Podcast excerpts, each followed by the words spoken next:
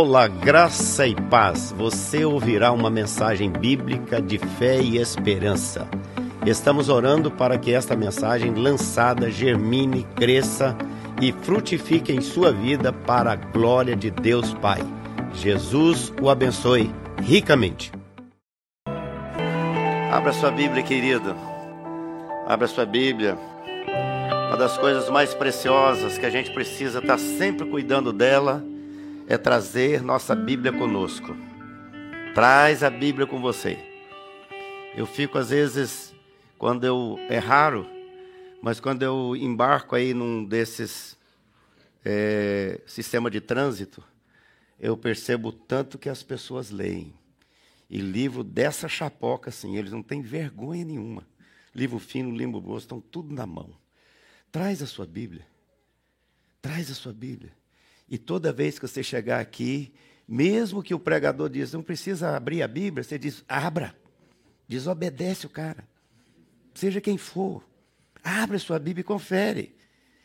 É na palavra que nós temos que buscar. É olhando para o texto. E às vezes a pessoa pode estar lendo um texto e citando outro. Então, isso tudo a gente pode ajudar. E louvado seja Deus que nós ajudamos. Então, abra sua Bíblia num dos textos mais espetaculares da palavra, que é o texto que se refere à ceia do Senhor. Paulo escrevendo aos Coríntios, no capítulo 1, é, é, ou seja, 1 aos Coríntios, capítulo 11, verso 23 em diante. Olha o que, que diz essa passagem para nós nesse momento. Esse é um dos momentos mais lindos da igreja, porque era um momento que Jesus estava ensinando para a igreja estava transmitindo para a igreja um dos mais extraordinários pontos teológicos da doutrina cristã, uma coisa apoteoticamente elevada, sublime, espetacular e que mexe com a nossa alma e que envolve tudo. A ceia, meus irmãos, fala de tudo. A ceia fala de amor, de perdão, de graça, de alegria, de paz, de consagração, de comunhão. A ceia fala de tudo. E nós aprendemos cada vez que nós lemos o texto e que meditamos a palavra e participamos da ceia do Senhor com o nosso coração cheio de fé e cheio de alegria, coisas grandes acontecem. A partir do verso 23, 1 Coríntios 11 diz assim: Porque, olha aí, gente, acompanha no texto. Porque eu recebi do Senhor. Eu recebi do Senhor, diz Paulo, o que também vos entreguei que na noite em que o Senhor Jesus foi traído, tomou o pão e, tendo dado graças, partiu e deu aos seus discípulos, dizendo: Este pão representa o meu corpo dado por vós na cruz do Calvário. Tomai e comei, fazendo isto em memória de mim.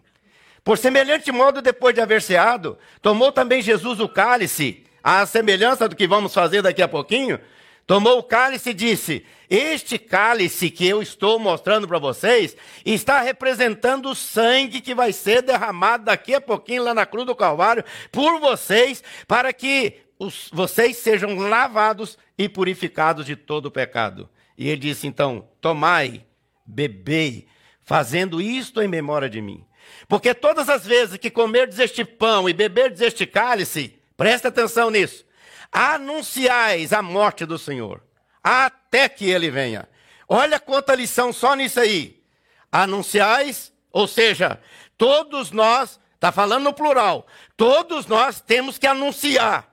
E todos nós temos que anunciar a morte do Cordeiro de Deus que tira o pecado do mundo.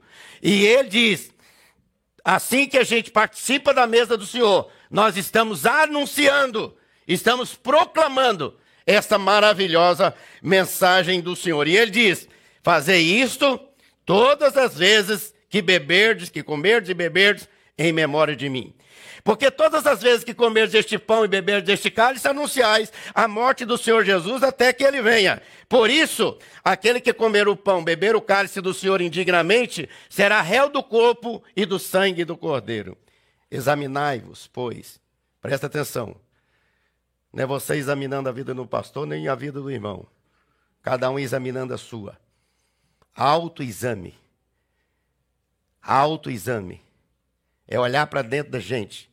Cada um tem que pegar essa sonda espiritual, botar dentro do coração e dizer: Senhor, eu sei que eu não mereço estar aqui, mas é pela tua graça que eu estou aqui. Examine-se, pois, o homem assim mesmo, e assim mesmo. Sabe, queridos, é só você lembrar do filho pródigo. Quando ele estava lá perdidaço no meio do chiqueiro de porcos, ele diz, diz o texto, caindo em si. Ou seja, olhando para ele mesmo. Não é caindo nos outros. Que a gente, a gente, ó, chicote no outro. Nós não somos juízes de ninguém. Nem Jesus veio para ser o nosso juiz, ele veio para ser o nosso salvador. Vai ter um dia que ele será o juiz. Ele estará sentado no trono e vai dizer: Vinde benditos de meu Pai. Mas ele vai dizer também, para aquele que não veio a ele, vai dizer: Apartai-vos de mim, malditos, para o fogo eterno. Então ele diz: Examine-se a si mesmo.